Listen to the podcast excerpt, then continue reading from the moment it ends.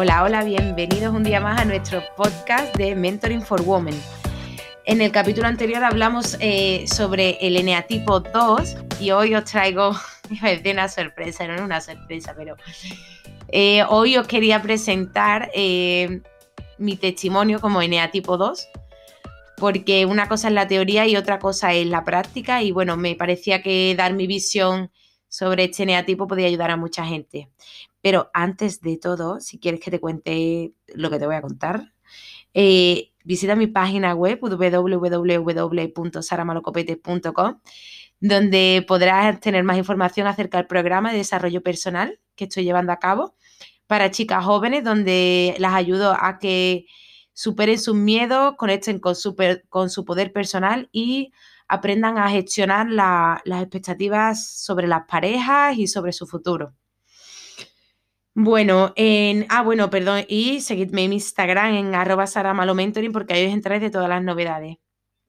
Y bueno, hoy eh, este podcast no lo tengo muy preparado, pero bueno, sentía que lo quería hacer así. Em, bueno, yo descubrí que era un NA tipo 2, al principio pensaba que era un NA tipo 7, quizá por la forma de describir eh, que tiene el 7, ¿no? De ser una persona alegre, extrovertida, ¿no? Que tiene, tiene, tiende, o sea, perdón, tiene tendencia al placer, pero claro, eh, fui a un curso de Enneagrama y, me di cuenta que, no era así. Después de muchas horas, ¿eh? No creáis que. Por eso siempre digo que el Enneagrama es una herramienta para.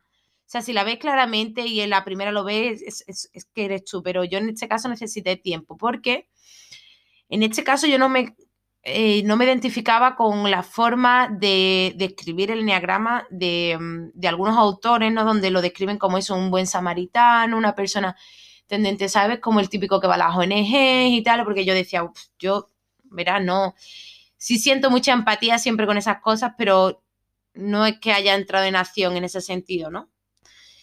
¿Y por qué me di cuenta que era un NA tipo 2? Pues bueno, me voy a desnudar aquí un poquito y os voy a contar. Eh, yo era una persona que mm, sentía como mucha necesidad siempre de tener pareja. ¿No? Y yo creo que los demás, además es una cosa bastante íntima lo que voy a contar, porque yo creo que desde fuera, que no me conozca mucho o que no le haya hablado mucho de mí, creo que tiene, tendencia a pensar eso, que soy una persona muy, muy segura de mí misma, con, con, con, mucha fuerza, em, pues sí, soy muy extrovertida, siempre, bueno, me encanta hablar de mí, por eso lo de la autoimagen, ¿no? Pero mm, pero yo tenía como una sensación de que me faltaba algo muy grande y siempre, siempre, siempre, siempre tenía ganas de tener pareja, o si no de tener pareja, de tener encuentros con otras personas, ¿no?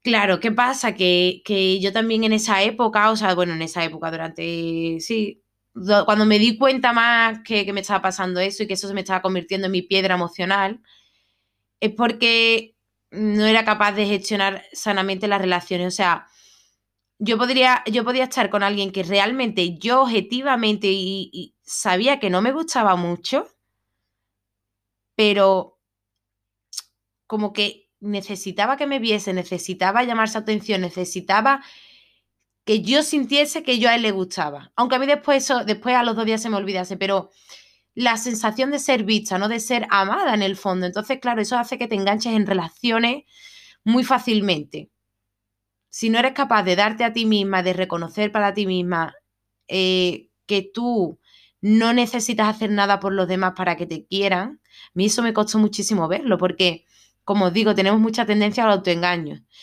Y yo, yo es que era incapaz de, incapaz, yo era incapaz de, de, de, verme a mí misma como una persona carente de algo, porque yo, eso tengo también mucha tendencia al desarrollo personal, a a, saber gestionar muy bien los problemas de los demás. Claro, el problema es que cuando te centras tanto en los demás, pues dejas de dártelo a ti, ¿no? Y a mí lo que me pasaba es que demandaba mucho amor, demandaba muchísima atención porque no era capaz de dármelo a mí misma, porque yo creía que tenía que hacer muchas cosas por los demás para que me quisiesen, ¿no? Entonces, claro, pues describo una, una, una relación mía, ¿no? O cuando conozco a alguien. Eh, yo normalmente conocía a alguien, ahora es que, bueno, pues tengo pareja, ¿no? Y las cosas han cambiado mucho, pero yo conocí a alguien y automáticamente, bueno, pues em, yo, me tenía que mostrar como alguien súper maravilloso y súper perfecta, ¿no? Y además que viese en mí que yo era una tía súper abierta, que además no era celosa, y además yo era una persona eh, como una tía súper guay, ¿sabes? Y, como que no quería que viesen mi defecto al revés, como que tuvieran una imagen de mí de, guau, esta tía es, vamos, eh, la, la, la emocional de todas maneras está bastante relacionada con el tema de la imagen. En este caso, en el tipo 2, y 2 3 y 4. Total, que, mm, que eso, que, entonces me, me obsesionaba muchísimo, o sea, incluso si yo sabiendo que esa persona no me gustaba mucho, pero me obsesionaba muchísimo y quería ir a los lugares donde iba y quería encontrármelo y quería que me viese quería sentirme importante, ¿no? Y quería sentirme querida en el fondo, en, lo, más profundo de todo, yo lo que quería era que me quisiera. Y que, porque además experimenté en las dos relaciones que yo tuve primera, cómo yo me convierto primero en, el amante, sí, en el amante, ¿no? Es decir, una amiga mía tiene la teoría del amante y el amado, ¿no? Es decir, tú siempre en una relación eres el amante o, eres el que quiere o el que quiere, ¿no? Y yo al principio, pues, bueno, por supuesto, era la que quería, la que siempre pendiente de las necesidades del otro, siempre. Sin embargo, cuando pasaba ese tiempo, cuando yo ya sentía que yo era importante para la, otra persona, es decir, cuando se consolidaba la relación, mi actitud cambiaba completamente, ¿no? ¿Qué me hizo a mí darme cuenta de, o sea, ¿por qué me sirvió a mí darme cuenta que yo era el tipo 2, ¿no? Pues al principio, las dos primeras relaciones, que yo, claro, aquí no conocía el Enneagrama, me di cuenta, porque claro, yo estaba experimentando eh, dos relaciones en las que había muchísima desconfianza, o sea, hacia mí, eh, muchísimos celos, inseguridades, y claro, pues yo era la salvadora. Yo era esa persona que necesitaba ayudar al otro, que, además, como me sentía con más capacidad emocional que ellos, ¿no? De, de solventar los problemas, pues, ¿qué hacía? Pues pues siempre era la tirita, o sea, siempre, yo siempre era la, persona que, que, estaba ahí para ti, era la persona que te escuchaba y además como veía al otro más débil, entonces pues yo sentía que como yo tenía más capacidad para ayudarlo, ¿no? Y para entender qué es lo que le pasaba, pues esa era mi obligación. O sea, yo básicamente me tomaba los problemas de los demás como si fueran mi obligación de solucionar. O sea, yo sentía que los tenía que solucionar. Y eso lo digo, que me ha costado muchísimo verlo, porque incluso en las terapias me involucro muchísimo con los problemas de los demás. Es decir, em, mm, estoy intentando establecer el límite y el equilibrio entre ayudar, pero no sentirme súper involucrada con eso, ¿no? Después de esas dos relaciones que tuve, me di cuenta que, mm, bueno, que yo eh, estaba, o sea, si estaba experimentando eso es porque necesitaba poner límites, ¿no? Yo necesitaba ya eh, dejar de, eh, dejar de atraer a, personas que en ese momento eran tan inseguras, que necesitaban tanto de mi atención. Yo en ese momento dije, no, no puedo estar con nadie celoso. Además, aprendí a detectar fácilmente y rápidamente las señales. Y bueno, definitivamente cuando, cuando aprendes algo, cuando trasciendes un aprendizaje, no se te vuelve a repetir. Jamás volví a estar con una persona celosa. ¿Qué me pasó después? Que claro, seguía yo, o sea, yo escuchaba a la gente, ¿no? Cuando salió de una relación que decía, ah, yo no, yo no quiero volver a, tener una relación, ¿no? Yo no quiero más novia hasta dentro de... Pues yo te lo juro, cuanto más, mm, o sea, daba igual la situación que hubiera vivido que yo jamás quería renunciar a eso. O sea, era como, no podía, o sea, no me imaginaba estar sola, o sea, siempre mis años han sido de búsqueda del amor, búsqueda, la búsqueda, la búsqueda, la búsqueda.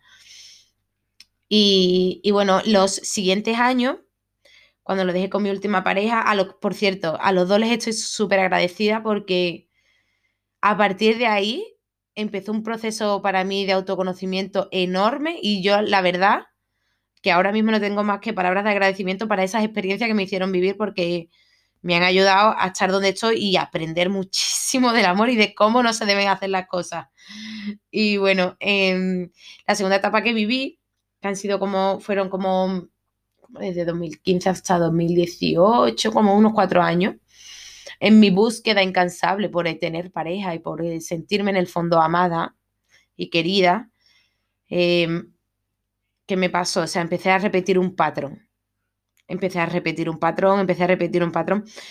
Y era que, es que esto de verdad, después estos podcast los escucha mi madre y, y, sé que no le gusta que me exponga tanto, pero bueno, a mí me, yo sé que con estas cosas ayuda a los demás y seguro que alguien se puede sentir identificado y salir del pozo en el que se puede encontrar por eso, ¿no? Bueno, el tema es que eh, empecé a traer a, a, tíos que lo acaban de dejar con su exnovia. eh, y te lo, os lo juro que si no, en esos cuatro años, si no fueron, no se me repitió esa situación como siete veces, pero además es que era ya, mm, que yo ya hasta me reía, claro, empecé a ver un patrón. Y yo en ese momento, bueno, pues había muchas cosas de autoconocimiento y tal, pero no sabía, no tenía tanto conocimiento como ahora, pero sí que había leído que cuando se te repite mucho una situación es porque tienes que aprender algo de ahí, hay un aprendizaje que no estás viendo.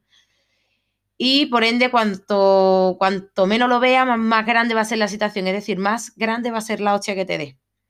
Total, que, empecé eso, ¿no? A, eh, traerme y, claro, a, traer a, hombres que lo acaban de dejar con su pareja todos me tenían la, cualidad de que me veían como alguien, pues como una tía guay, como, ¿sabes? Creo que todos después, la verdad, vamos, no sé, a lo mejor esto ya es mi imagen, auto, mi, mi, mi autoimagen engrandecida, pero bueno, en general creo que todos guardaban un buen recuerdo de mí después, ¿no?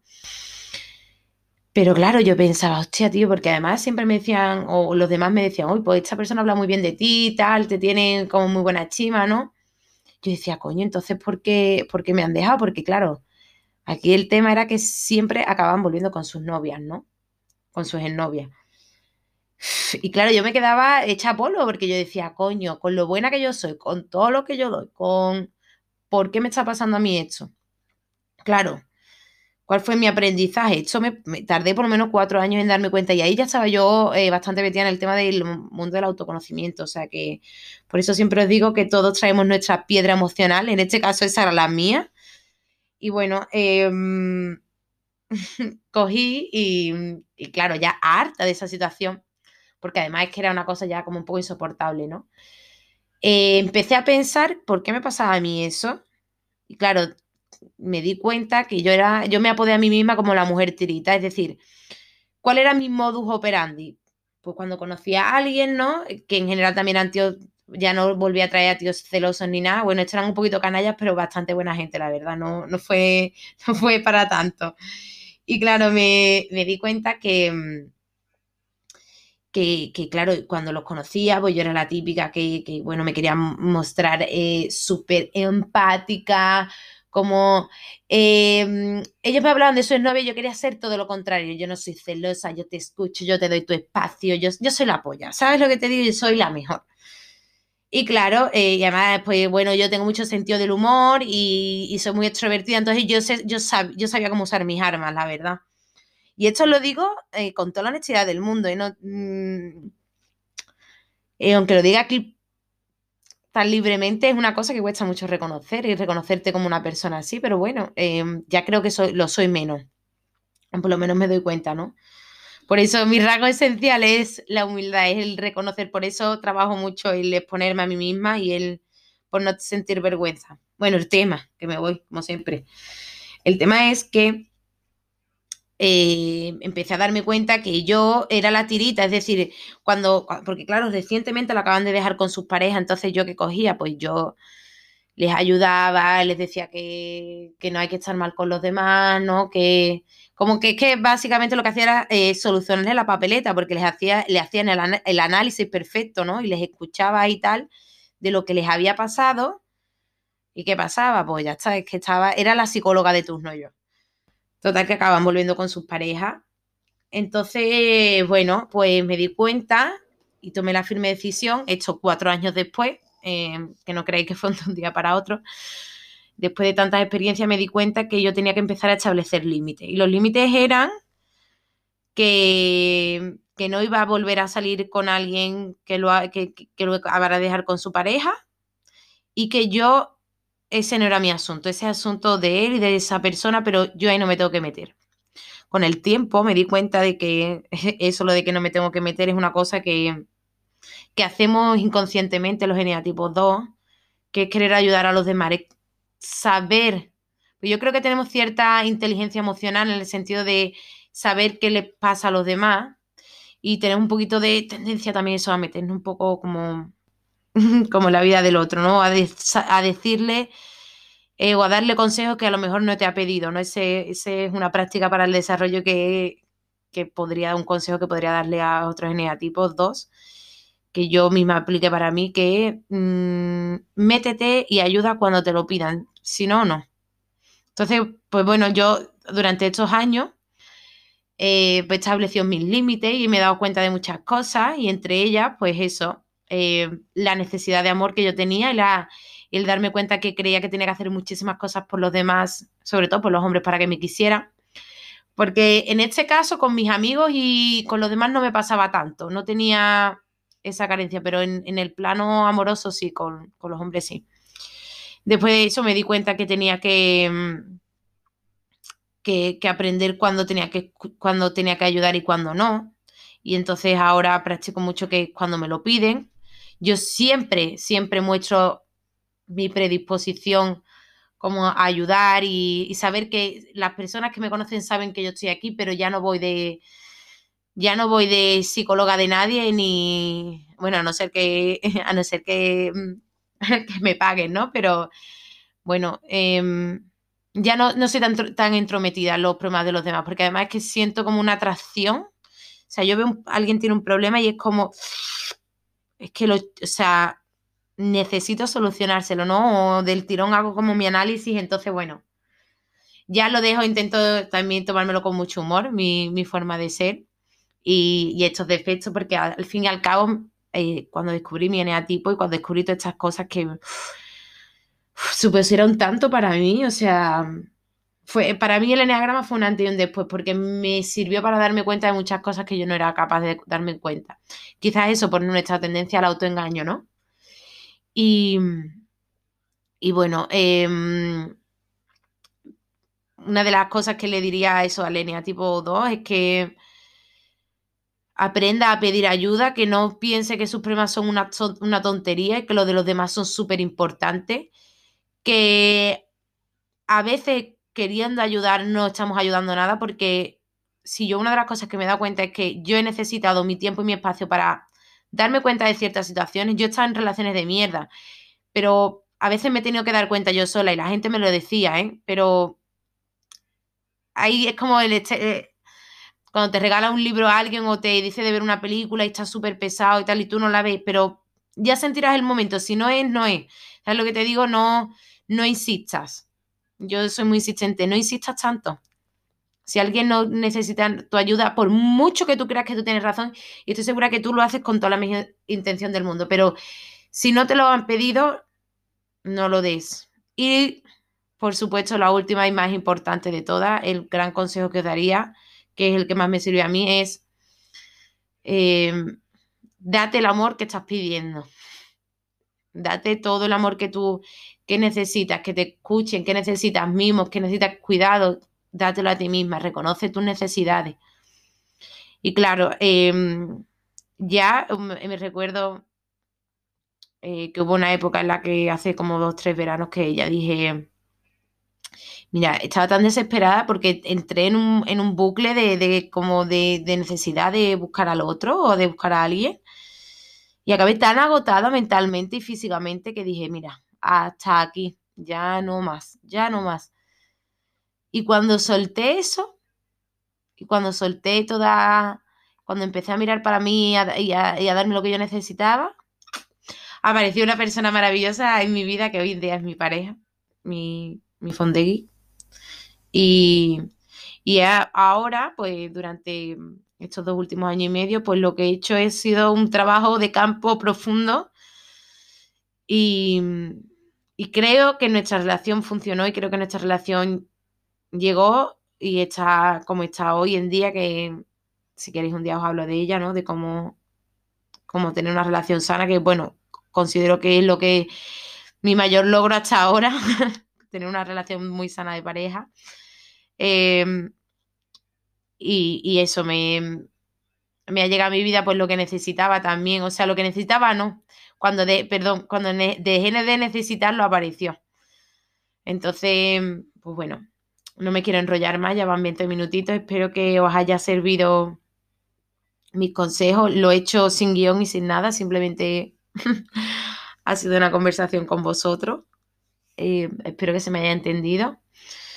Eh, una de las cosas que tenemos de característica los eneatipos 2 es nuestra mente caótica y bueno, pues podréis verlos en mi, en mi, en mi podcast. Me cuesta mucho ordenar mis ideas, pero bueno. Que espero que os haya gustado. Eh, me encantaría que si alguien conoce su eneatipo y le gustaría compartir su experiencia, aquí en este podcast, que me hable y organizamos una, entrevista. Y, y nada, eh, por lo demás espero que, que tengáis una buena semana, que os queráis mucho, que os deis mucho amor y que visitéis mi página web y mi Instagram. Nos vemos la semana que viene, chicos. Un besito.